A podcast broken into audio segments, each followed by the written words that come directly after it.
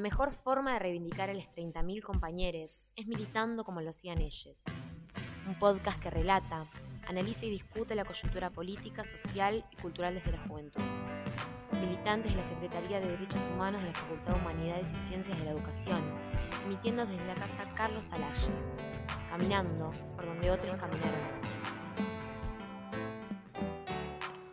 A 46 años del 16 de septiembre de 1976, levantamos las banderas de memoria, verdad y justicia por los compañeros y compañeras detenidos desaparecidos.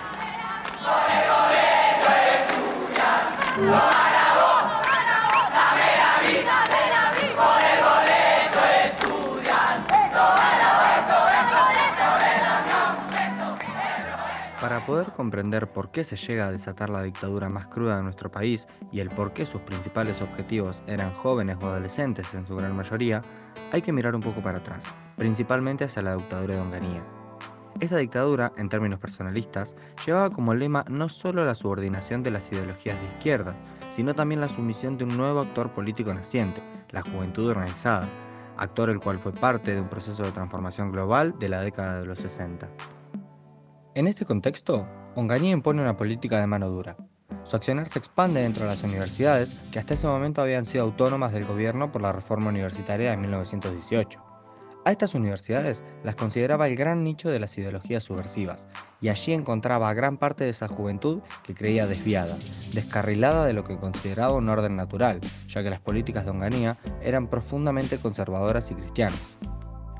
Si bien esta situación fue el puntapié para dar cuenta del poder que la dictadura podía ejercer con cierta fuerza de seguridad bajo su mando, también fue lo que encendió más organización juvenil, porque luego de esta persecución a jóvenes universitarios y a directivos de la universidad, se desató el Cordobazo, el movimiento de unidad entre trabajadores y estudiantes más grande de la época, en el que se unieron en una gran protesta para enfrentar la política económica represiva de Onganía, sin embargo, esta demostración de organización de la juventud y su unidad a la lucha obrero sindical no solo provocó la furia de las Fuerzas Armadas que estaban hace años interviniendo al Estado, sino que provocó una reacción negativa dentro de los movimientos conservadores preexistentes, que de cierta manera legitimaban las dictaduras en pos de generar un control social. Finalmente, esto llevaría a que en 1971 se creara la Concentración Nacional Universitaria, también llamada CNU, una organización de persecución y accionar armado de ultraderecha que poseía base tanto en Mar del Plata como en la ciudad de La Plata, y cuyo fin era perseguir tanto al peronismo de izquierda como a todas sus vertientes ideológicas similares. Entonces, ya a partir de 1973, empezaba a trabajar en conjunto con la famosa organización parapolicial, la AAA, este antecedente provocó que al momento en el que empieza el conocido proceso de reorganización nacional, el 24 de marzo de 1976, personas que ya estaban haciendo trabajos para policiales tres años antes tuvieran puestos en los famosos grupos de tareas y una gran participación en el plan sistemático de tortura y exterminio. Este proceso da cuenta de una clara inclinación de las fuerzas represivas y parapoliciales por la juventud en particular, Claramente la situación alcanza su punto culmine a partir de 1976, pero también hay que dejar en claro que estas tensiones, persecuciones y atentados a los jóvenes vienen desde mucho antes, por ser, a los ojos de los conservadores golpistas, el germen de la subversión.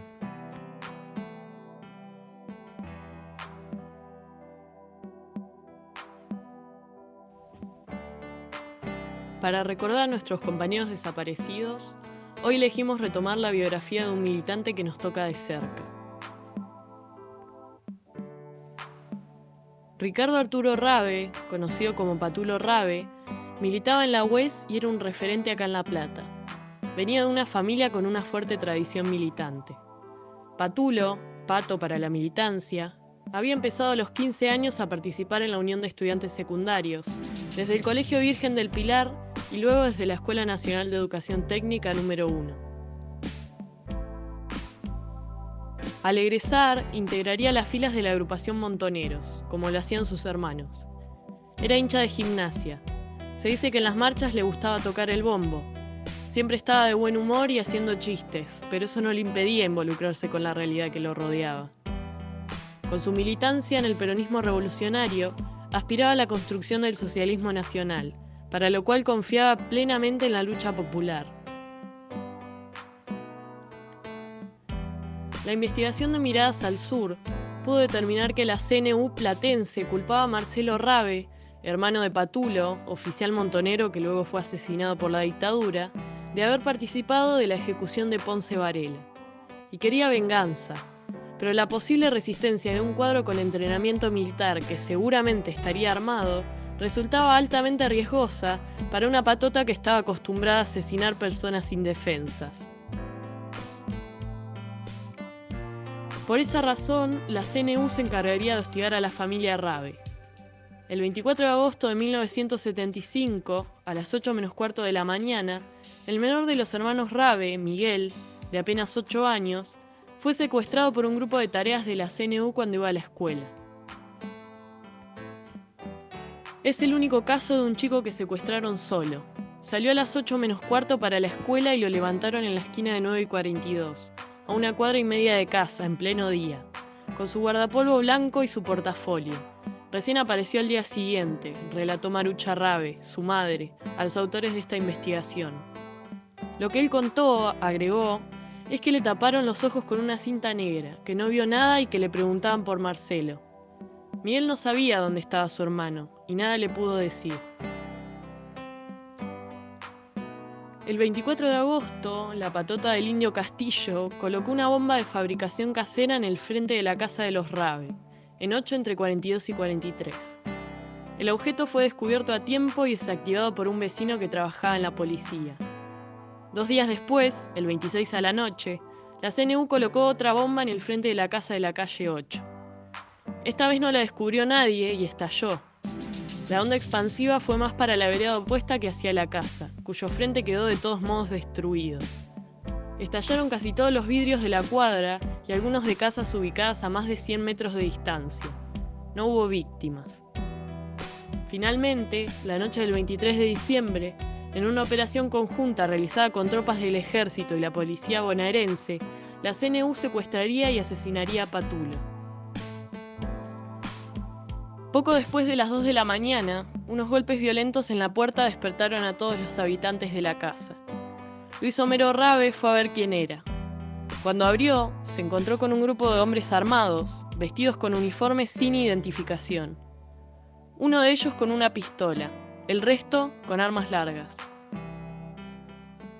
Lo pusieron mirando contra la pared del hall, con los brazos en alto. Alcancé a ponerme un desabillé y a meterme en el bolsillo una carta que le había escrito a Gustavo.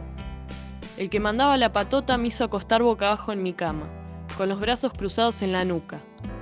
Cuando vi que entraban al cuarto de al lado, donde dormían mis hijas, salté de la cama y corrí hacia ahí. El que mandaba me vio y me apuntó en la cabeza. ¿Qué hace acá? me gritó.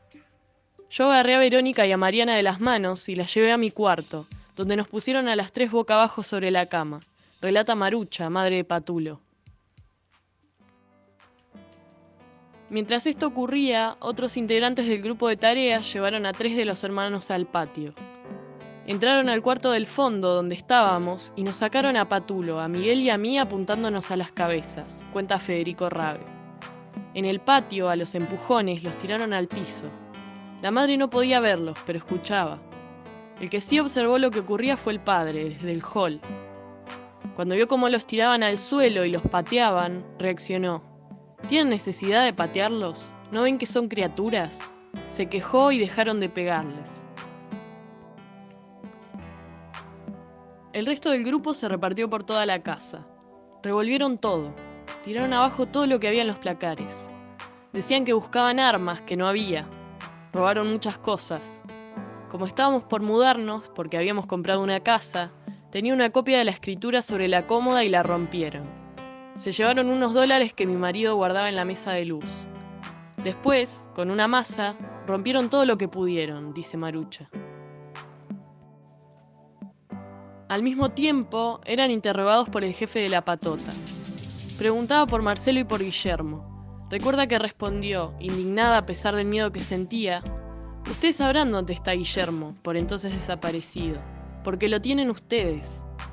Finalmente otro integrante del grupo obligó a Patulo a levantarse y dijo, es este, este es uno de los que anda jodiendo. Y le ordenaron, anda a vestirte y agarrar los documentos que te venís con nosotros.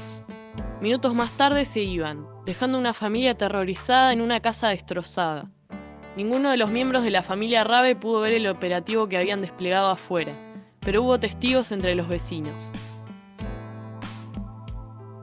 En 2015 se inauguró la plazoleta de la memoria Patulo Rabe en el barrio de Altos de San Lorenzo. En el acto de inauguración participaron Estela de Carlotto y Marucha Rabe. Estela destacó la figura de Patulo y aseguró que quienes han sobrevivido y siguen en la lucha lo siguen recordando.